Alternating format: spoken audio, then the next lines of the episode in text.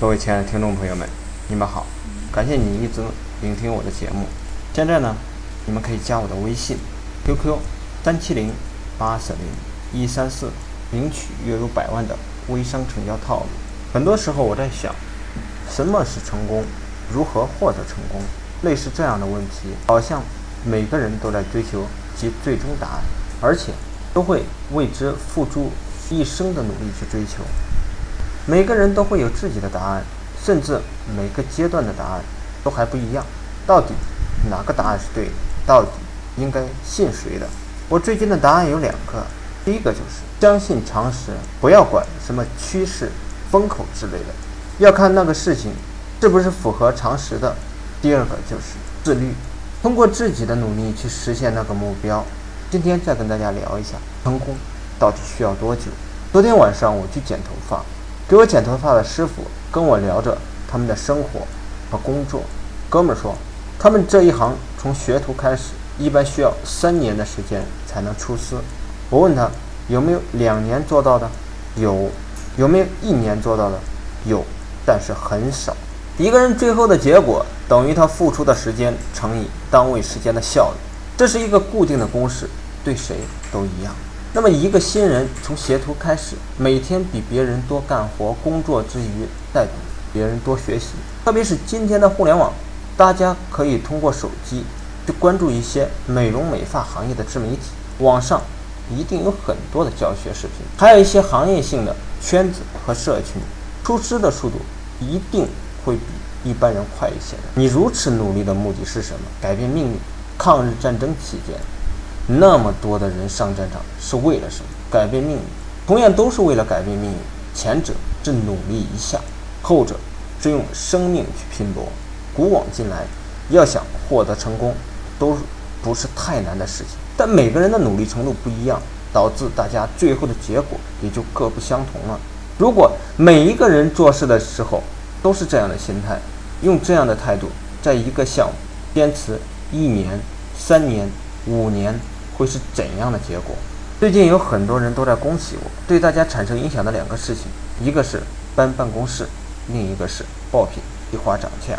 大家觉得我们做得很好，成绩很大之类的，但我觉得这是理所当然的事情。为了这件事，我带着团队坚持了三年多，而且是舍命狂奔的状态。这样的状态和执行力，无论做什么事情，结果都不会太差。因为我相信两件事：微商。一定会发扬光大的，所以我选择了义无反顾。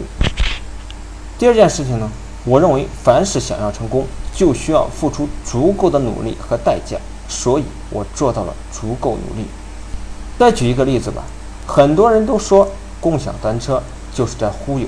知名投资人朱啸虎说，一辆单车的成本是两百多块钱，一辆车一天租出去三次，三个月的时间就能收回成本。而一辆车基本上是可以服役两年左右的时间，所以这明显就是一个非常赚钱的生意。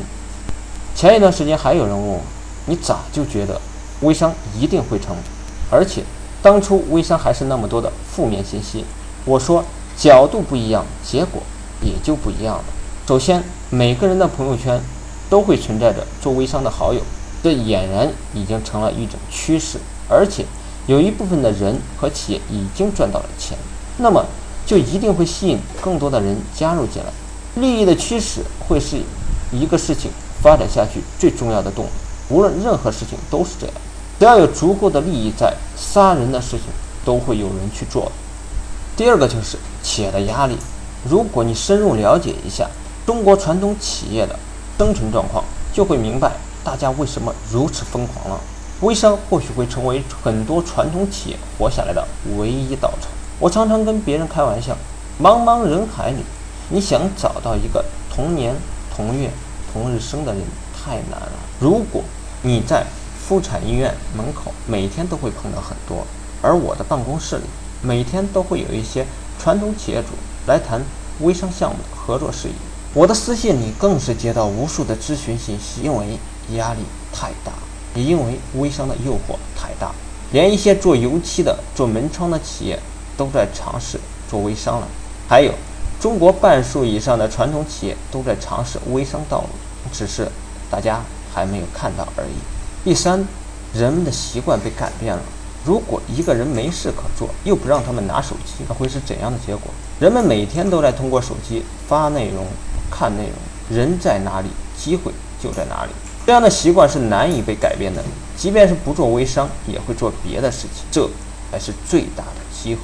我给大家举一个例子：前一段时间炒得最火爆的就是雄安新区，很多人会说这是中国的下一个机会。但是当年国家给东北的政策也是非常多。东北这些年的发展结果呢？以温州为例，没有土地，也没有其他丰富的资源。如果再不去做点小生意，人是要被饿死的。为了活命，他们的努力程度是你无法想象的，所以他们才成功了。如果国家给了某个地方政策，那个地方就能火起来。中国每一个地方都应该是差不多才对。政策只是一种手段，其核心还是因为人。人如果没有那个基因，什么政策都是枉然。关于写文章，这或许是很多人了解我的一个重要途径。我作为一个文盲，竟然坚持写了七百多篇文章。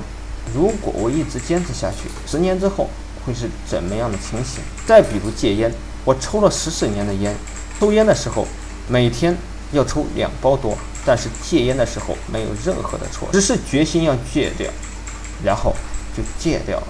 写文章到现在没有一篇文章我找人代笔的，三年的时间只出现过两次的没有准时发出。戒烟也是如此，现在一丁点儿要抽烟的欲望都没有了。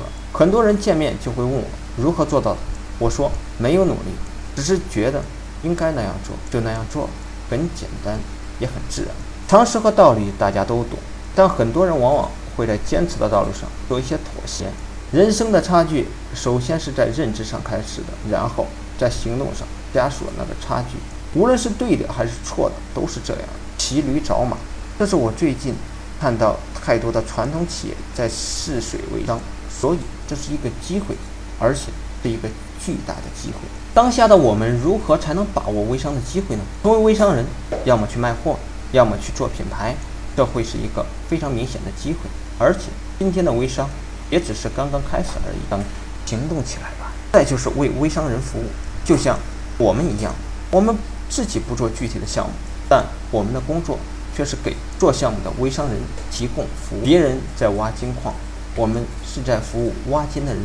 如果你还没有找到合适的项目，我建议你跟着我们一起去服务那些传统企业老板吧。从培训切入市场，然后做延伸的服务，我觉得。这也是一个机会，边学习边成长，这叫骑驴找马。如果你的进步速度足够快，我来帮你对接供应链和资源，你自己再去操盘微商的项目。